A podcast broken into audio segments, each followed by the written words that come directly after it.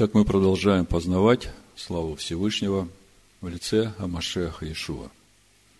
И у нас сегодня недельная глава Ваешев. И, как обычно, главный вопрос, чему Всевышний хочет нас научить через эту недельную главу. Мы ведь знаем, что Тора – это учение. И каждая йота, каждая черта в Торе должна учить нас познанию Всевышнего. То есть мы должны своим сердцем ощущать те мысли, то понимание, те ожидания, которые Всевышний хочет видеть в нас. А чтобы это увидеть, нам надо понять, что Всевышний хочет нам сказать вот через эти события, о которых мы читаем в Торе. Когда читаешь нашу недельную главу, думаю, что у каждого из вас возникает такой простой вопрос – Почему такая разница в поведении братьев? Чего не хватает братьям Иосифа? Что движет Иосифом? И также видишь, как велика любовь Всевышнего и к Иосифу, и к его братьям, когда в 104-м псалме мы читаем о том, что Всевышний говорит, не причиняйте зла моим пророкам, и посылает Иосифа вперед. Всевышний посылает Иосифа вперед в Египет, чтобы спасти жизнь и братьям, и большому числу народа. И вы же понимаете, это все духовные образы. Это не просто исторические события, которые были когда-то. И вот вопрос, почему недельная глава Ваишев всегда читается накануне праздника Ханука? Что за этим всем стоит. Нам ведь важно понять, чему Всевышний хочет нас научить. И вот когда накладываешь события нашей недельной главы на события праздника Ханука, тогда начинает что-то открываться. Вот мы сегодня об этом более подробно поговорим. И начнем с того, чтобы ответить на простой вопрос. Почему именно вот эти события, которые были в то время, в эти дни, стали праздником. Даже Писания Нового Завета говорят о том, что этот праздник называется праздником обновления. Речь идет об обновлении храма. В истории Израиля ведь было много событий, когда, допустим, Варак побеждает армию Сесары, или Гедеон с тремя стами человек побеждает медианитян – Почему эти победы не празднуются в Израиле как праздник? Всевышний много творил чудес э, в истории Израиля. Почему те чудеса, которые Всевышний творил, даже хотя бы читая книгу судей, в книге царств, почему эти все победы, эти все чудеса, они не стали праздниками в истории Израиля, а вот события, которые мы теперь называем как праздник Ханука – Почему именно эти события стали называться праздником? Вот давайте попробуем понять, почему именно вот эта победа, хотя в истории Израиля было много войн и было много чудесных побед, почему именно эта победа стала праздником в истории Израиля.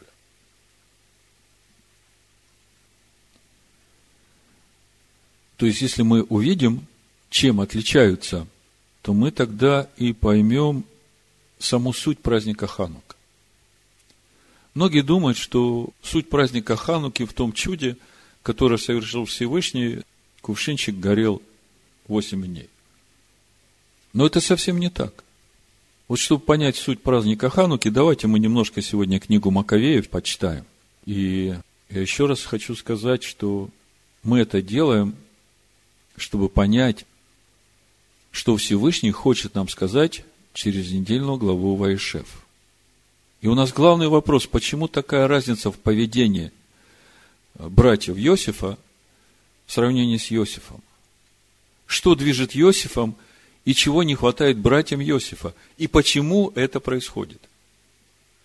И при всем при этом увидеть вот ту любовь Всевышнего, которая не отвергает братьев Иосифа, а прикладывает столько усилий, чтобы и братьев Иосифа поднять на тот уровень святости Торы, на котором находится сам Иосиф. И заметьте, все эти события, они очень близки к нам, потому что, по сути, перед нами сейчас история семьи, которая вышла из Вавилона, которая пришла в обетованную землю. И это многодетная семья, в которой есть дети разного возраста. И одно дело родители, которые верой делают этот выход из Вавилона, а другое дети, они послушны родителям, они их взяли оттуда, от их друзей, от э, их ценностей и ведут за собой. Что чувствуют эти дети? Как сделать так, чтобы эти дети были духовно едины с верой родителей? Согласитесь, очень близкая нам тема. И нам очень важно понять сегодня, что же там происходит в нашей недельной главе, чего не хватает братьям и почему не хватает. И что надо сделать нам, вот глядя на все это, чтобы с нашими детьми такого не происходило, чтобы они были едины, и чтобы дети наших детей тоже двигались в этом.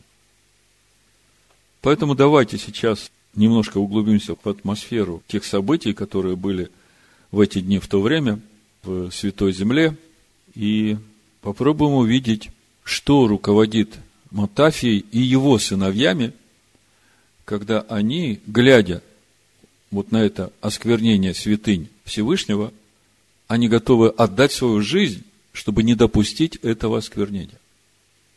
Давайте почитаем. В этом году в календаре чтения Писания у нас нет книг Маковеев, но я рекомендую вам для домашнего чтения вот на эти свободные дни как раз э, выделить время для того, чтобы прочитать хотя бы первые две книги Маковеев. В апокрифах Танаха это вы найдете. Значит, первое, что мы из Маковея прочитаем, это первая глава, первая книга Маковейская, с 20 стиха. Почувствуйте вот эту атмосферу. У нас сейчас главный вопрос, почему именно эти дни в истории Израиля стали праздниками. Хотя в истории Израиля очень много побед и чудес Всевышний делал. Очень важный вопрос. С 20 стиха читаю. После поражения Египта Антиох возвратился в 143 году и пошел против Израиля. И вступил в Иерусалим с сильным ополчением. Вошел во святилище с надменностью и взял золотой жертвенник, светильник и все сосуды его, и трапезу предложения, и возлияльники, и чаши, и кадильницы золотые, и завесу, и венцы, и золотое украшение, бывшее снаружи храма, и все обобрал. Взял и серебро, и золото, и драгоценные сосуды, и взял скрытые сокровища, какие отыскал. И, взяв все, отправился в землю свою, и совершил убийство, и говорил с великой надменностью. Посему был великий плач в Израиле во всех местах его.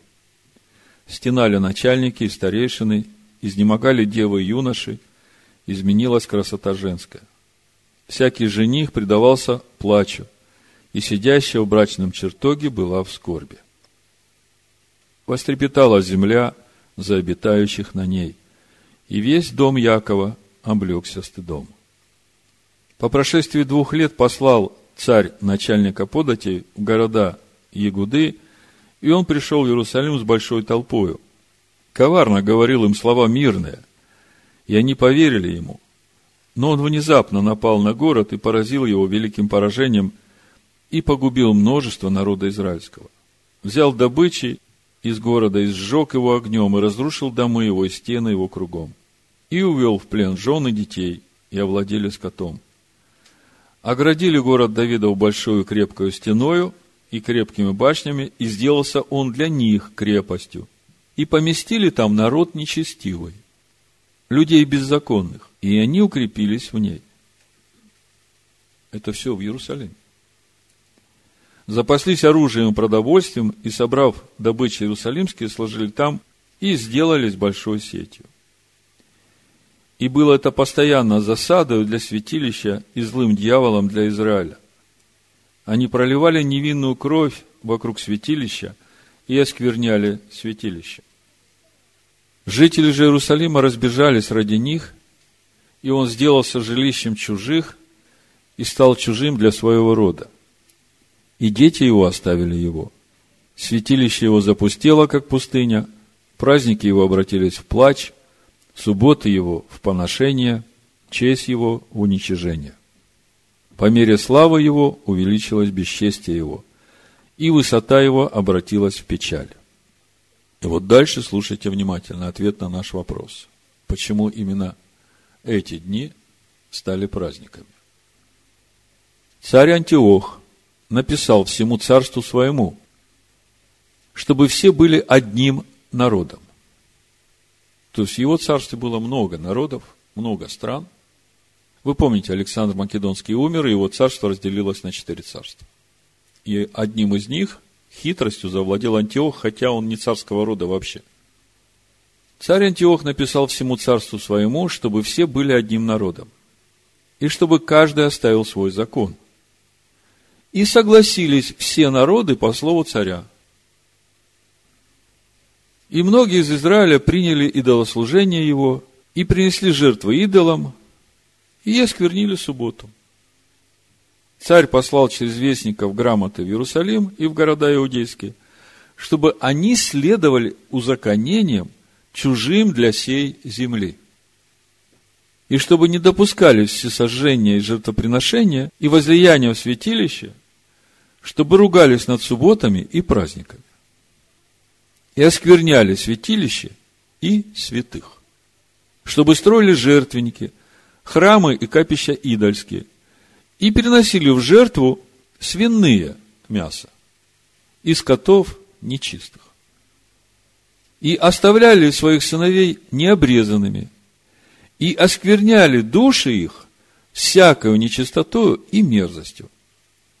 И смотрите, для чего все это. Для того, чтобы забыли Тору и изменили все постановления. А если кто не сделает по слову царя, да будет предан смерти.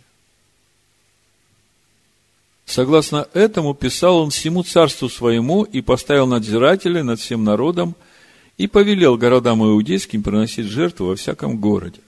И собрались к ним многие из народа, все, которые оставили Тору, и совершили зло в земле, и заставили Израиля укрываться во всяком убежище его – в пятнадцатый день Хаслева 145 года устроили на жертвеннике мерзость запустения. И в городах иудейских вокруг построили жертвенники. Помните пророка Даниила о мерзости запустения? И перед дверями домов, и на улицах совершали курение. И книги Торы, какие находили, разрывали и сжигали огнем. У кого находили книгу Завета, и кто держался Торы, того по повелению царя предавали смерти. С таким насилием поступали они с израильтянами, приходившими каждый месяц в города. И в двадцать пятый день месяца, принося жертвы в жертвеннике, который был над алтарем, они по данному повелению убивали жен, обрезавших детей своих а младенцев вешали за шеи их, да мы их расхищали, и совершавших над ними обрезание убивали. Но многие в Израиле остались твердыми и укрепились, чтобы не есть нечистого. И предпочли умереть, чтобы не оскверниться пищей и не поругать Святого Завета, и умирали. Но многие в Израиле остались твердыми и укрепились, чтобы не есть нечистого, и предпочли умереть, чтобы не оскверниться пищей и не поругать Святого Завета, и умирали. Так в чем разница? Почему победы Варака, Гедеона, чудеса, которые Всевышний творил в истории Израиля, не стали праздничными днями, а вот праздник Ханука стал таким праздником. Причем Писание Нового Завета называет его праздником обновления. Кто скажет, в чем разница? Разница в том, что Антиох Епифан решил уничтожить саму Тору, все законы Всевышнего из памяти этого мира. Подумайте, одно дело вести войну с сынами Израиля, физическая война, а другое дело ассимилировать всех сынов Израиля, сделать их такими же, как все народы, заставив забыть и лишив их Торы и всех законов, постановлений, которые дал Всевышний своему народу для научения. В то время греческая культура, в общем-то, это верх развития цивилизации. Подумайте, философия, культура, искусство, музыка, живопись, театры, спорт, Олимпийские игры. Даже такое слово, как демократия. Оно из Греции. Демос – это общество граждан, проживающих на определенной территории, имеющих политические права. А кратос – это власть господства. Демократос.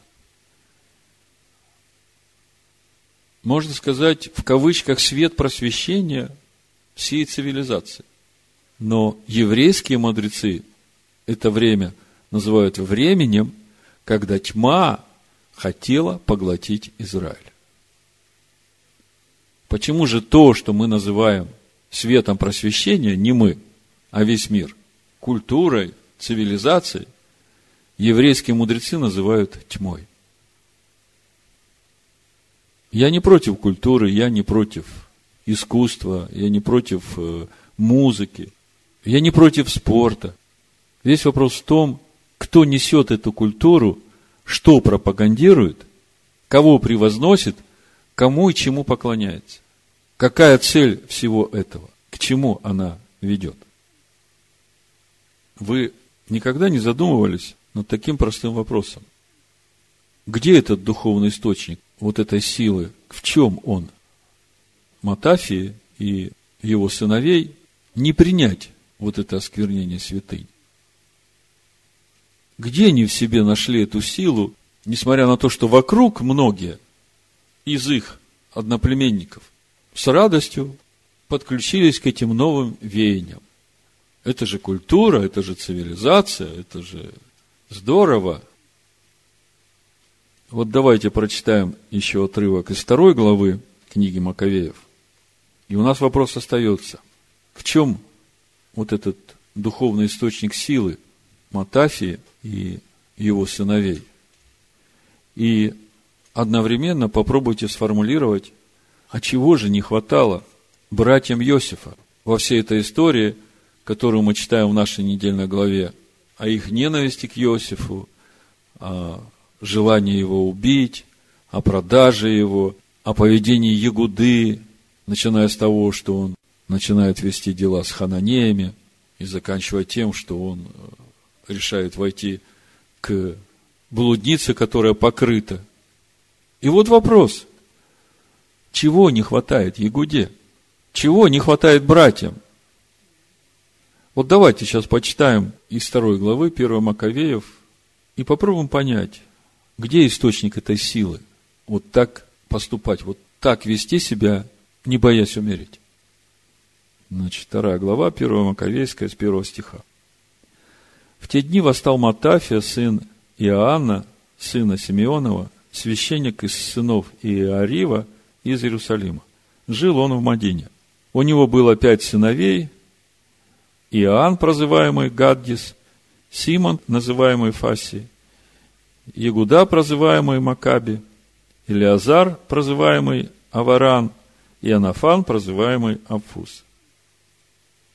Видя богохульство, происходившее в Иудее и Иерусалиме, он сказал, горе мне. Матафия, священник. Для чего родился я видеть разорение народа моего и разорение святого города и оставаться здесь, когда он предан в руки врагов и святилище в руках чужих? В храме его сделался как муж бесславный. Драгоценные сосуды его унесены в плен, младенцы его избиты на улицах, юноши его пали от меча врага. Какой народ не занимал царство его и не овладел добычами его?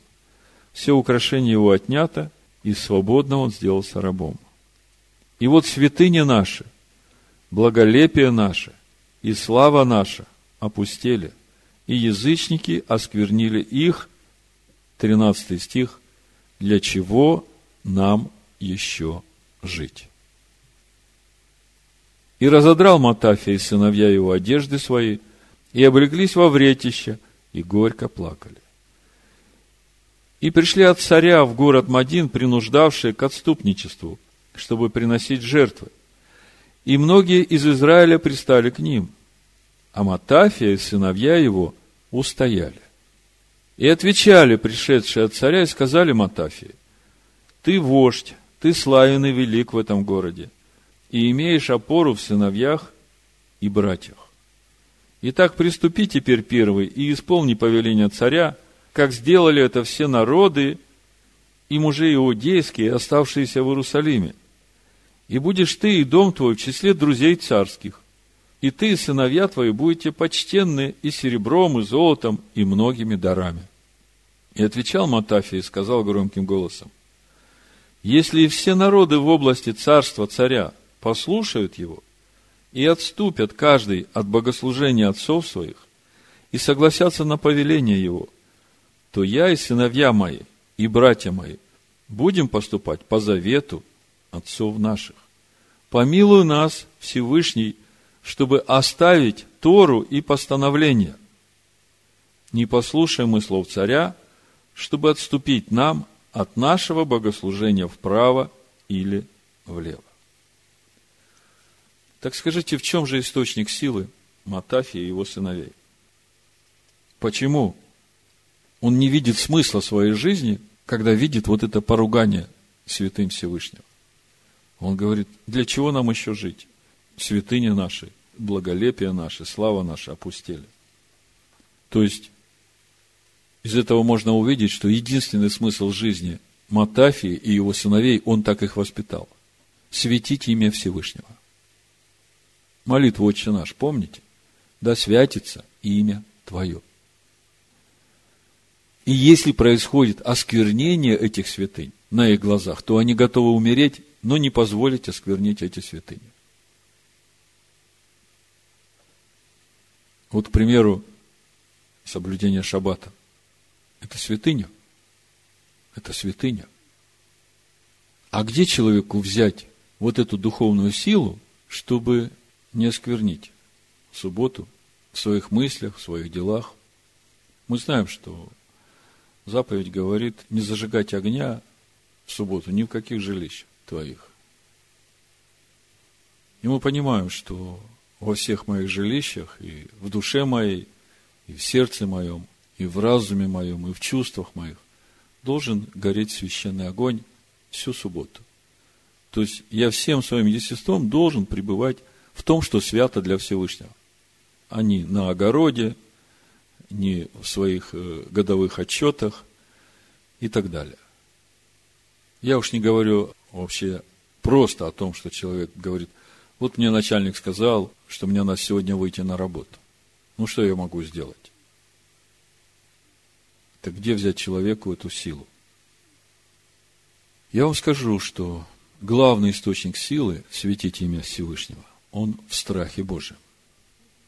В страхе Аданая. Все определяет то, насколько много в человеке страха Аданая. И когда вы слышите слово страх Аданая, я знаю, что у многих вот эта реакция еще из детства, когда бабушка грозила пальцем и говорила, Боженька все видит, смотри, ничего плохого не делай. Слава Богу за такую бабушку. Но страх Аданая, он совсем в другом. Вот это очень важно нам сегодня понять. В страхе Аданая сила освящать имя Всевышнего. Но страх Аданая – это не то, что Боженька все видит и накажет тебя.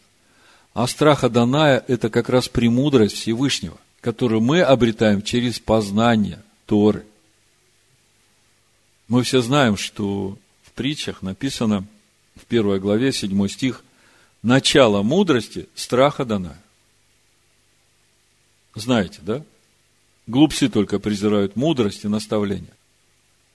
То есть страх Аданая – это начало мудрости. Мы говорим, что страх Аданая – это то, что дает человеку силу хранить святость. И мы видим, что страх Адана – это начало мудрости. А если мы прочитаем дальше у Сираха, первая глава Сираха, 16 стиха, полнота премудрости – бояться Аданая. Начало премудрости – страх Аданая, страх Аданая – начало премудрости.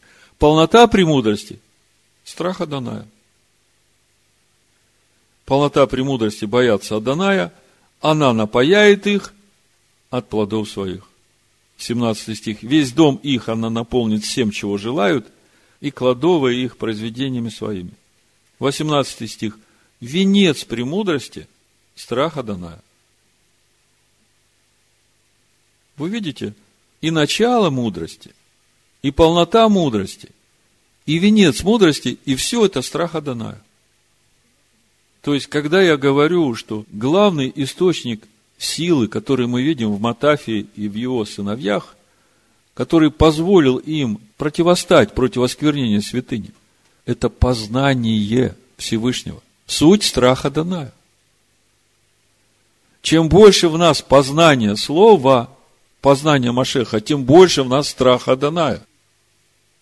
У пророка Исаия мы читаем о том, как Всевышний помазывает Иешуа полнотой своего духа – и все это он делает для того, чтобы Иешуа исполнился, то есть наполнился страхом Аданая. Давайте прочитаем 11 глава Исаия с первого стиха. Написано, «И произойдет отрасль от корня Исеева, и ветвь произрастет от корня его, и почиет на нем дух Аданая, дух премудрости и разума, дух совета и крепости, дух ведения и благочестия – и страхом Аданая исполнится, слышите? То есть, когда на нем почиет вся эта полнота духа, минора, семисвечник, дух Аданая, дух премудрости, дух разума, дух совета, дух крепости, дух ведения и дух страха Аданая. И все это для того, чтобы он наполнился страхом Аданая. Я вам скажу проще. Помазание Святым Духом это Дух Машех, это полнота Духа Всевышнего. Так вот это помазание каждого из нас этим Духом, это для того, чтобы мы, так же, как и наш Господин, в этой жизни наполнились страхом Аданая, потому что мы видим, что начало премудрости страха Аданая и полнота премудрости страха Аданая. И для того, чтобы нам наполниться страхом Аданая, это то же самое, что – прийти в полноту возраста Машеха. Вы понимаете это? И именно здесь, в познании, в этом страхе Аданая, вот этот источник силы светить имя Всевышнего. По мере твоего познания, твоя сила. И будет судить не по взгляду очей своих, и не по слуху ушей своих решать дела. Он будет судить бедных по правде, дела страдальцев земли решать по истине, и жезлом уст своих поразит землю, и духом уст своих убьет нечестивого, и будет припоясанием чресла его праведность, и припоясанием бедр его истина. Вот что значит наполниться страхом Аданая. То есть, когда мы говорим о страхе Аданая, мы говорим о познании премудрости Всевышнего, о познании Машеха. Так вот, возвращаясь к Матафии и его сыновьям, мы видим, что главный источник их силы именно в познании Аданая. Не только Матафии, но и его сыновей. И мы, начиная читать этот эпизод, говорили, что очень важно нам сейчас на фоне вот этих событий посмотреть, а чего же не хватало сыновьям Якова? глядя на те события, которые происходят в нашей недельной главе. Почему один, когда его женщина соблазняет, он убегает, боится осквернить святыни Всевышнего, а почему другие братья его спокойно готовы убить его, продать в рабство, как Ягуда войти к блуднице, Почему у них не было этого страха Адоная? Почему они такие разные? Вот вопрос, на который нам надо ответить. А это вопрос для каждого из нас, потому что Всевышний нас учит. И это конкретно наша ситуация, потому что мы выходим из Вавилона сейчас, это наша жизнь. И мы выходим с нашими детьми и внуками. И весь вопрос в том, даже если ты имеешь страх Аданая, то с чем выходят твои дети и внуки? То есть, самое важное в этой главе, то, что мы видим, это то, сколько страха Аданая в родителях и детях. То есть, сколько премудрости Всевышнего в родителях. И насколько они смогли передать эту премудрость своим детям. Не просто говорить, Боженька все видит, бойся, а научить детей своих познанию Всевышнего, премудрости Всевышнего, разумению путей Всевышнего через изучение Торы. В общем-то, это главный приоритет и главный смысл нашей жизни. При всем при этом, видя ваши озабоченные лица, хочу вас немножко утешить, если уж Всевышний взялся за вас и вывел вас из Вавилона, то мы видим, что и с вашими детьми он разберется. Но с каждым по-разному. Потому что он знает, как работать с каждым. И если одного он испытывает на верность Слову, то других он поведет путем раскаяния на то же самое царство в нашей недельной главе мы видим два пути восхождения на царство. Путь праведника и путь раскаявшегося грешника. И это все семья Якова, который вышел из Вавилона от своего дядюшки Лавана. Думаю, не ошибусь, если скажу, что все верующие родители хотят, чтобы их дети получили хорошее светское образование. И вместе с тем сохранили веру во Всевышнего и имели страх Адоная. И как же это возможно? Если, к примеру, вы отдаете своего ребенка в обычную городскую школу, из первого по четвертый класс, когда ребенок впитывает все как губка, его учит учительница, которая даже называет себя верующей, христианкой, какой бы традиционной конфессии она не относила себя. И при всем при этом она с таким рвением празднует все языческие праздники, и она настолько горит желанием привить эту любовь к этим языческим праздникам своим детям, которых ей доверили, то как же ожидать от этих детей, что они будут ходить в страхе Всевышнего? Чему может научить их эта учительница? Конечно, хорошо, когда учителя, которые учат твоих детей, сами являются богобоязненными иудеями. Но где же таких взять? Вот тут и встает главный вопрос всей нашей жизни. Вопрос воспитания наших детей в страхе Адоная. А по сути, как мы увидели, научение наших детей познанию Машеха. Потому что именно то, как мы научим их познанию святого и хранению святого, во-первых, через э, самих себя, насколько мы это познали и насколько мы это храним, то и будет в наших детях. Потому что дети учатся не словами, а духовной атмосферой, в которой они живут. И когда они вкусят эту духовную атмосферу Царства Божьего в семье, то где бы они ни были, они всегда будут четко отличать, где Царство Божие, где Дух Всевышнего, а где мир и правит балом князь этого мира. Так вот, давайте посмотрим на то, как воспитывались дети в семье Якова. В общем-то, психологи говорят, что, по сути, ребенок впитывает в себя духовные ценности, на которых он потом будет строить свою жизнь, где-то до 7-8 лет. Потом, до 12-13, он как бы адаптирует эти ценности к своей жизни и пытается понять, что ему подходит, что не подходит. При этом пример родителей, как бы для него это главный образец. А уже после этого времени это уже является основой его сущности, его внутреннего «я», в которое потом придет живой Машех, и это будет та точка отсчета, с которой он начнет подниматься в познании. То есть, то, что заложат родители, это и будет тот начальный уровень их духовного роста в будущем. Но основы закладываются в самом детстве. И поэтому очень важно, чему наши дети учатся именно в самом маленьком возрасте. Помните, мы говорили о Ривке. Откуда в семье Лавана, в семье Нахора, брата Авраама, такая девочка, которая имела такую богобоязненность и такое, что Всевышний вывел ее к слуге Авраама, чтобы сделать ее женой Цхака, семени обетования. Вы же понимаете, что во всем этом напрямую участвует Всевышний. Так вот, маленький штрих. В прошлой недельной главе мы читаем, когда Яков возвращается в обетованную землю, читаем о том, что умирает двора, няня Ривки. Так вот эта двора няня Ривки, это как раз та женщина, которая вложила основы веры Авраама в саму Ривку.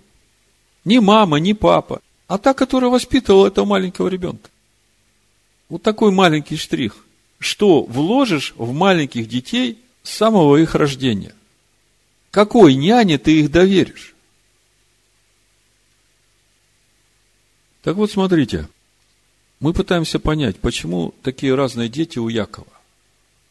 Чего не хватает вот этим десяти сыновьям Якова, почему они, они так отличаются от Иосифа, почему они его так ненавидят. Вот вы представьте такую картину. Яков с самого начала четко сказал, я люблю Рахель. Вы знаете все, как было. И, в общем-то, всю свою жизнь, до того момента, как умерла Рахель, Яков живет в шатре с Рахелью. Понимаете? То есть Лея, которая родила ему шестерых сыновей, она живет в своем шатре. И Яков там появляется, ну, от случая к случаю, но основное место его пребывания – это шатер Рахиль. И это все то время, когда у Леи рождаются шесть сыновей, Яков в это время тяжело работает в поле, практически дома редко бывает, только ночевать приходит, да? А то, может, и, и не всегда на несколько дней уходит пасти в какие-то другие территории.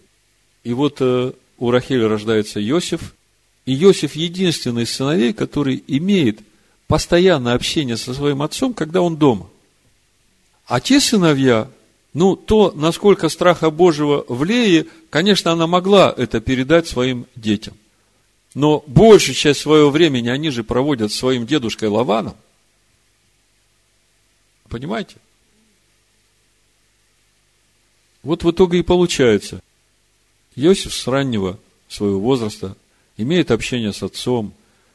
Он видит, как отец думает, как отец поступает. Они что-то обсуждают. Отец ему рассказывает историю своего деда, своего отца, рассказывают законы Торы.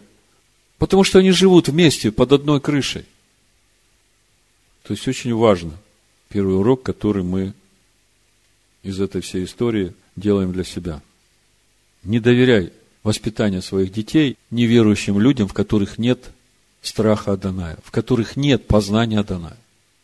И прикладывай максимум усилий, чтобы научить своего ребенка премудрости Всевышнего, тому, как светить имя Всевышнего.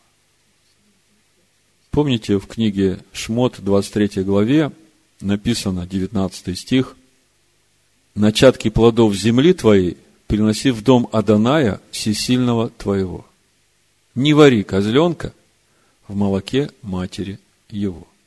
Есть много комментариев на это место Писания, но то, как Всевышний мне открыл понимание этого стиха, это вот то, о чем я вам только что рассказывал. Не вари козленка в молоке матери козы. Кто такая коза? Непослушна, которая противится законам Всевышнего. Поэтому, если такая мать у ребенка, то ты, пожалуйста, позаботься о том, чтобы и мать была послушной, и ребенка учи познанию Всевышнего. Потому что молоко, в котором будет вариться этот ребенок, это учение, которое будет вкладываться в него. Или дядя Лаван будет в него вкладывать свои ценности. Или же ты оградишь его от этого дяди Лавана и всего этого родства, и будешь вкладывать в него истинное молоко, духовную пищу, которая течет из Машех.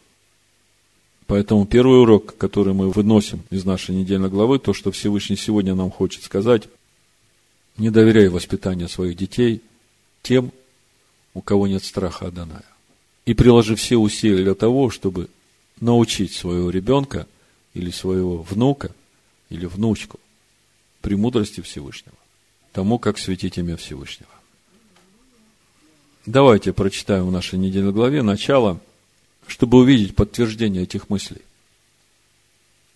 В первом стихе мы читаем, 37 глава Барышит, Яков жил в земле странствования отца своего, в земле ханаанской. На иврите это звучит так. Ваешев Яков, Беэрец, Ме Гурей Авив. Беэрец Кнаан. У нас переведено вот это сочетание Мегурей Авив, место жительства отца, да, земле странствования отца. Но есть еще два значения вот этого слова Магурей. Авив, вы понимаете, отца. А Магурей есть еще значение от корня гер, пришелец. И, как говорят мудрые, это намек на то, что Ицхак принимал геров, то есть пришельцы, не евреи, которые искали истину, они просто прилеплялись к Ицхаку.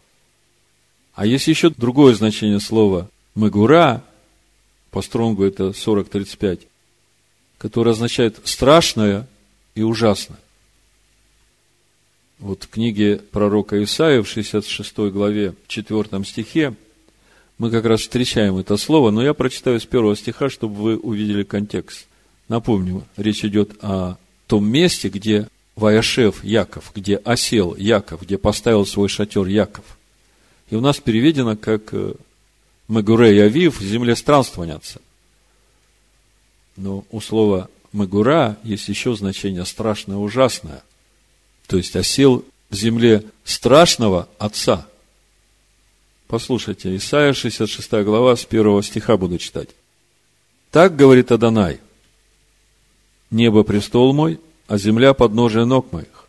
Где же построите вы дом для меня, и где место покоя моего? Ибо все это соделала рука моя, и все сие было, говорит Адонай. А вот на кого я презрю. На смиренного и сокрушенного духом, и на трепещущего перед Словом моим. Вот он, где страх Адоная. Заколающий вала то же, что убивающий человека, приносящий агнца в жертву, что задушающий пса, приносящий семидал то же, что приносящий свиную кровь, воскуряющий фимиам то же, что молящийся идолу. И как они избрали собственные свои пути, и душа их находит удовольствие в мерзостях их, то и я употреблю их обольщение и наведу на них ужасное. И вот это ужасное – Стронг 4035, Мегура там от слова Мегура страшное, ужасно. Как они избрали собственные пути свои, и душа их находит удовольствие в мерзостях их, так и я употреблю их обольщение и наведу на них ужасное, страшное для них. Потому что я звал, и не было отвечающего. Говорил, и они не слушали, и делали злое в очах моих, и избирали то, что не угодно мне. Послушайте, уже совсем по-другому начинает звучать вот этот первый стих. Место, в котором поселился Яков, оно говорит о том, что это место страшное. Страшно для тех, которые не имеют страха Аданая. Почему же Яков выбрал именно это место? Когда мы читаем нашу недельную главу, мы видим, любовь Израиля не только к Иосифу, как мы читаем, сейчас будем читать об этом, но мы видим того же самого Израиля, который посылает Иосифа пойти и найти его братьев. Вы обратили внимание, что и там, и там Израиль посылает. А Израиль – это как раз и есть премудрость Всевышнего в Якове страха Даная. И это говорит о том, что отец Яков, понимая вот эту разницу, он всем сердцем хочет, чтобы и братья, то есть его сыновья, познали премудрость Всевышнего и поднялись на уровень святости Торы, так же, как и Иосиф. То есть, первое, что мы видим, мы видим тот страх Аданая, в котором ходит сам Яков. И мы помним этот страх Аданая еще по прошлой недельной главе, когда была встреча с Лаваном, и они там заключили договор между собой. И мы там читаем о том, что Лаван клянется Богом Авраама и Богом Нахора, а Яков поклялся страхом отца своего Ицхака. Это 53 стих 37 главы. То есть первое, что мы видим, вот то познание Всевышнего, которое имеет в себе Яков. Он поселяется именно в том месте, где пребывает страх Аданая, там, где пребывает Шехина Всевышнего, познание Всевышнего. И понятно, что пребывание в этом месте, оно благословение для тех, которые имеют страх Адоная. Но как только что мы читали в 66 главе Исаия, оно страх и ужас для тех, которые ищут своего. Дальше мы читаем третий стих. Израиль любит Иосифа. В третьем стихе мы читаем 37 глава Барышит. Израиль любил Иосифа более всех сынов своих, потому что он был сын старости его. Ну, во-первых, мы видим, что Иосифа любит Израиль. И мы знаем, что Израиль – это Машех, живущий в Якове. А вот то, что написано дальше, причина, почему Израиль любит Иосифа, написано, потому что он был сын старости его. На иврите ки бен закуним. И возникает вопрос, почему именно Иосиф назван бен закуним, сын старости? Ведь, э, по сути, сыном старости является Беньямин. Он последний родился у Якова. Тора должна была бы сказать, что сын старости является Беньямин у Якова. А мы читаем Бен Закуним Иосиф. Что Тора нам хочет этим сказать? Дело в том, что Закен – это не только старик на иврите. Вот когда мы читаем про отца нашего Авраама, Берешит, 25 глава, послушайте, 8 стих. «И скончался Авраам, и умер в старости доброй, престарелый, а вот здесь вот слово закен стоит. И насыщенный жизнью. И приложился к народу своему. То есть, когда читаешь в старости доброй умер престарелый, это как-то не читается, да? Не звучит. Скончался Авраам и умер в старости доброй престарелый, насыщенной жизнью. Вы чувствуете, нету логики – а вот когда слово закен читаешь как мудрость, вот тогда все становится на свои места. То есть в старости доброй, мудрый, насыщенный жизнью. Звучит понятно. Есть еще одно место, где стоит слово «закен», когда речь идет о старейшинах в Израиле, тоже мудрые люди. Вот в числах 11 главе, в 25 стихе мы читаем, «И сошел Адонай в облаке, и говорил с ним, и взял от духа, который на нем, и дал 70 мужам, старейшинам». На иврите написано «Иш а зеканим». То есть, опять это же слово «закен» корень. Тогда Израиль любил Иосифа более всех своих сыновей, потому что он был – сын мудрости его.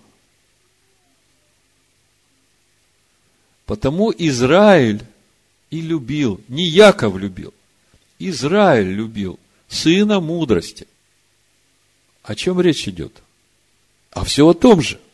Все то познание Всевышнего, которое было в Якове, он вложил в своего сына Иосифа, потому что они все время были в общении –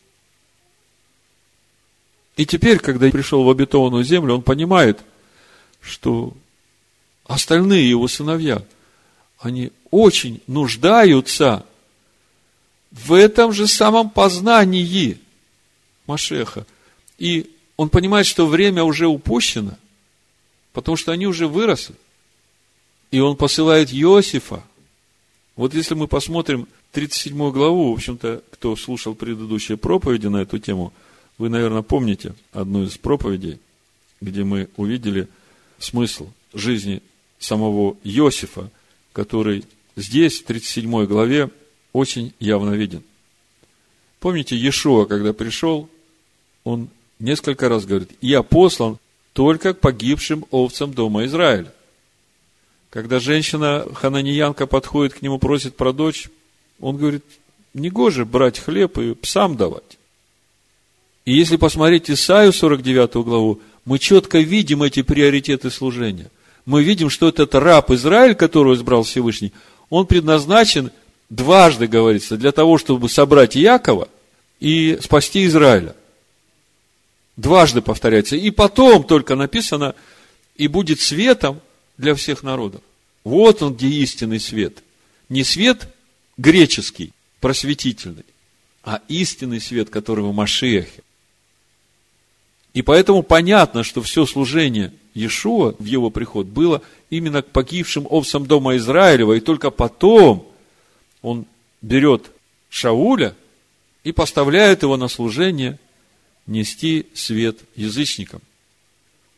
Шауля, который учился у ног Гамалиила, лучший из учеников, потому что у ног учителя могли сидеть только самые лучшие ученики, которые могли задавать самые разумные вопросы.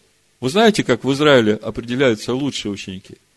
Не те, которые выйдут к доске и расскажут вызубренный материал, а те, которые зададут вопрос учителю такой, который поможет учителю рассказать что-то новое в той теме, которую уже все знают.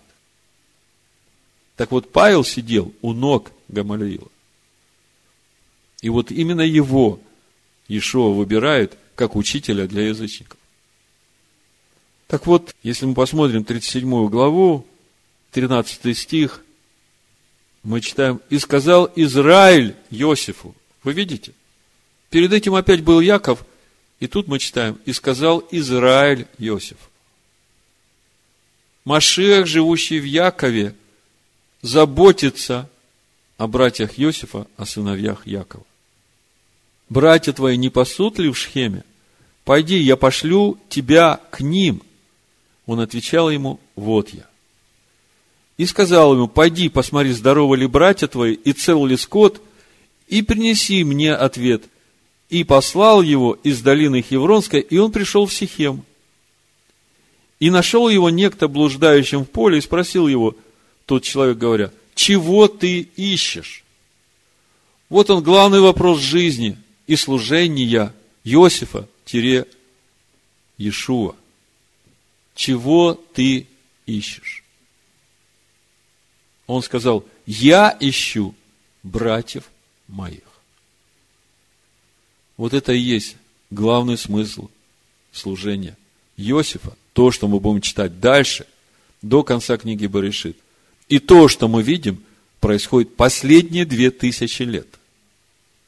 Он по сей день ищет своих братьев. Это его главное служение. Но Всевышнего замысел через его служение принести свет всем народам. Но если все опять связать с нами, сегодня живущими, выходящими из Вавилона – Первый урок, который мы увидели и сделали для себя, это то, насколько важно научать наших детей премудрости Всевышнего с раннего детства, не доверяя их воспитанию тем, в которых нет познания Всевышнего, которые не имеют страха Адоная. Не вари козленка в молоке матери. А второй, очень важный момент для каждого из нас, мы понимаем, что не все мы можем сейчас исправить, из того, как есть на сегодня, но мы видим, что для Всевышнего не безразличны наши дети. Мы это видим в нашей недельной главе. Мы только что читали, что Израиль любил Иосифа. И тут же мы читаем, что Израиль посылает Иосифа найти братьев.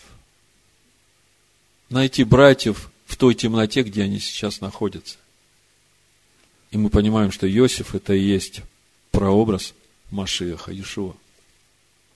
Так вот, в 104-м псалме мы читаем, 12 стих. Когда их было еще мало, числом очень мало, и они были пришельцами в ней, и переходили от народа к народу, из царства к иному племени, никому не позволял обижать их и возбранял о них царям. Не прикасайтесь к помазанным моим, и пророкам моим не делайте зла. О ком это сказано? О Якове и его сыновьях. Именно тех сыновьях, о которых мы читаем в нашей недельной главе Ваешев. Призвал голод на землю, всякий стебель хлебный истребил, послал перед ними человека, в рабы продан был Иосиф. Вот в четверг, когда мы собирались здесь Тору читать, и все переполнены эмоциями. Как так? Да вообще, да за что? Да невозможно. Я говорю, на эту главу нельзя смотреть человеческими глазами. Кто призвал голод? Кто он? Всевышний, конечно. Для чего призвал голод? Вы помните, когда он Аврааму сказал, когда Авраам сказал, а почем я буду знать, что я буду владеть этой землей? Потому что Авраам понимает, что этой землей может владеть только семя обетования, те, которые выбрали идти путем Всевышнего, познавать Машех. А Всевышнему говорит, 400 лет, земле не своей. А потом вернуться с большим богатством. Странный ответ, да? Тут спрашивают, почем я буду знать, что они будут владеть ее, а Всевышний говорит, 400 лет в Египте, да? Так для чего все это было нужно? чтобы братьев вывести из тьмы. Послал перед ними человека, в рабы продан был Иосиф. А вот путь Иосифа, смотрите, нам всем как бы немножко так резало, что Иосиф там э, стучал на своих братьев, и это как-то негоже для праведника. Понимаете, есть время, когда родители вкладывают в детей познание о Всевышнем. И это здорово. Но потом в их жизни наступает время, когда им нужно будет доказать свою верность тому познанию, которое они получили от своих наставников. И вот это как раз уже путь Иосифа мы читаем. Совсем не сахар. Стеснили оковами ноги его, в железо вошла душа его, доколе не исполнилось слово его, слово Адана, и испытала его. Теперь вы понимаете, что там происходит. Кто посылает Иосифа в Египет? Зачем все это происходит с ним? Оказывается, все это экзамены на верность. И жена Патифара, и темница. Вы представьте, ты устоял в верности, не соблазнился этой блудницей, женой Патифара – а тебя за это в тюрьму. И что ты Всевышнему скажешь? Всевышний, как так? Я так старался светить имя Твое, и это мне награда?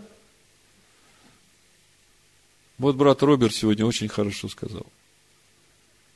Самое главное, когда пришли трудности в твою жизнь, и ты весь в депрессии, то начни благодарить Всевышнего за эти трудности. Бару Хашем – Благодарю тебя за то, что мне так трудно.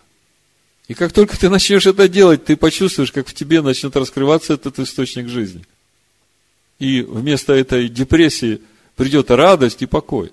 Ты доверил себя Всевышнему. А как это работает, мы только что говорили. Все быстренько поменяется. Послал царь и разрешил его, владитель народа освободил его, поставил его господином над домом своим правителем над всем владением своим.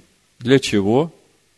Чтобы он наставлял вельмож его по своей душе и старейшин его учил мудрости, и тогда пришел Израиль в Египет, и переселился Яков в землю Хамову.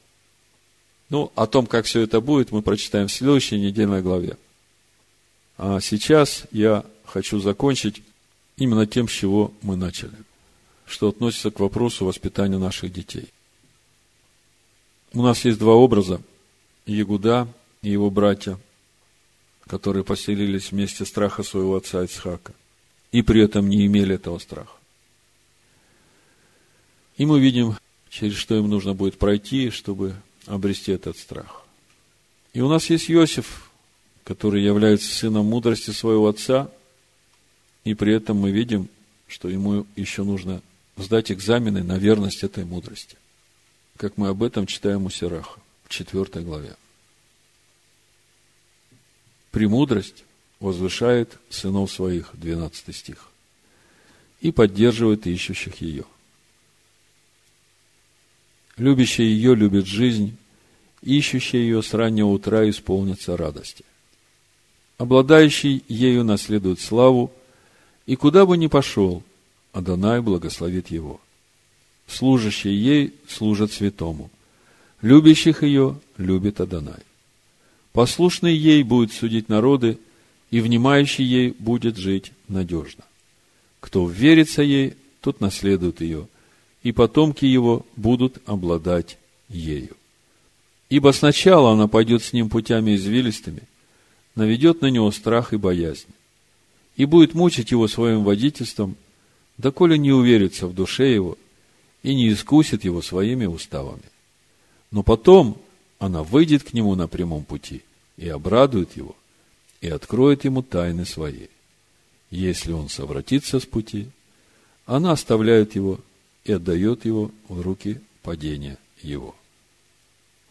Чего же не хватало братьям, и почему эта глава читается всегда накануне праздника Ханука? Теперь вы можете сами сказать.